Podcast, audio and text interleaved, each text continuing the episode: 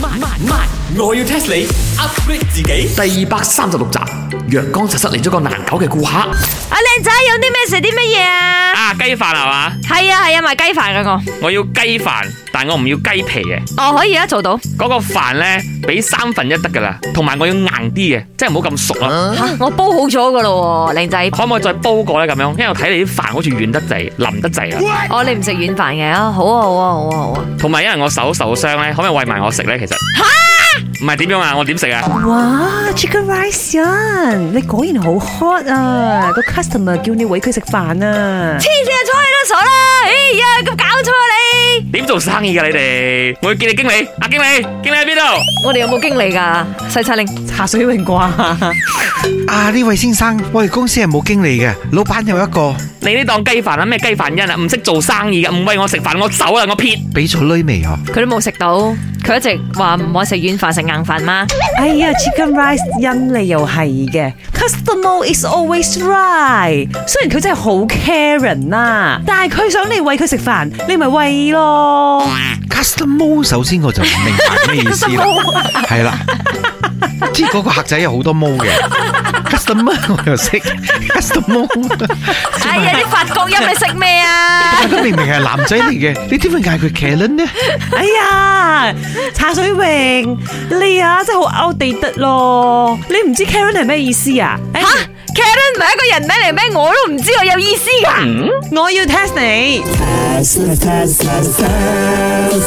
如果我哋形容一個人 Karen 嘅時候，到底係代表咩意思呢？應該係話佢女人啩，Karen 係一個女人嚟嘛？咁頭先嗰個客姐頭髮真係有少少長嘅，攣攣地咁樣樣咧。誒、哎你啱。其實呢，一般上我哋係攞嚟形容女人嘅。So 嗰個時候喺名牌店出邊冇戴口罩嘅女人都好多人叫佢 Karen 嘛。不過而家我哋有 upgrade 嘅講法，雖然正話嗰個係 boy 啦，但係佢嘅 attitude 都好 Karen。哦，原來 Karen 有另外一個意思㗎。我諗住嗰個係名牌手推，出邊嗰個佢嘅名叫 Karen 喎。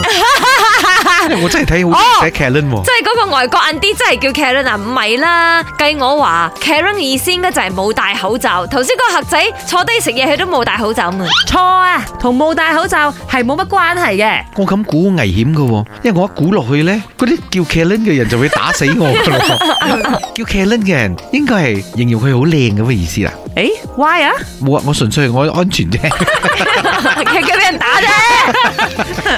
茶水榮，平時見你講嘢大大聲，估唔到啊，咁小心翼翼啊！我知啦，Karen 一定係好叻唱歌噶，Karen 莫都係好叻唱歌噶。哦啊重點就係頭先嗰個客仔冇唱歌、喎，哎呀，你哋兩個唔好估嚟估去啦，等我開估啦。Karen 啊，其實就係啲歐美 country 啊，佢哋係咪形容嗰啲自以為自己有權勢，或者係要求超出合理或必要範圍外權利嘅婦女？一般上佢哋嘅口頭禪就係、你叫你 manager 出嚟同我講嘢，I don't want to talk to you。哦，唔怪得知頭先你嗌嗰個男客仔叫 Karen 啦，因為佢要見 manager 茶水榮。呀所以以後你哋如果遇到一啲好難搞嘅 client，但係你又唔方便直接講嘅話，你可以講哇，佢真係好 Karen 咯。咁而家我哋咁樣講一講，全世界都知道你講緊你個 Kellen 啦，真係。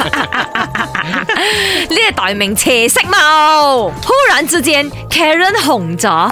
本故事純屬虛構，如有雷同，實屬巧合。星期一至五朝早六四五同埋八點半有。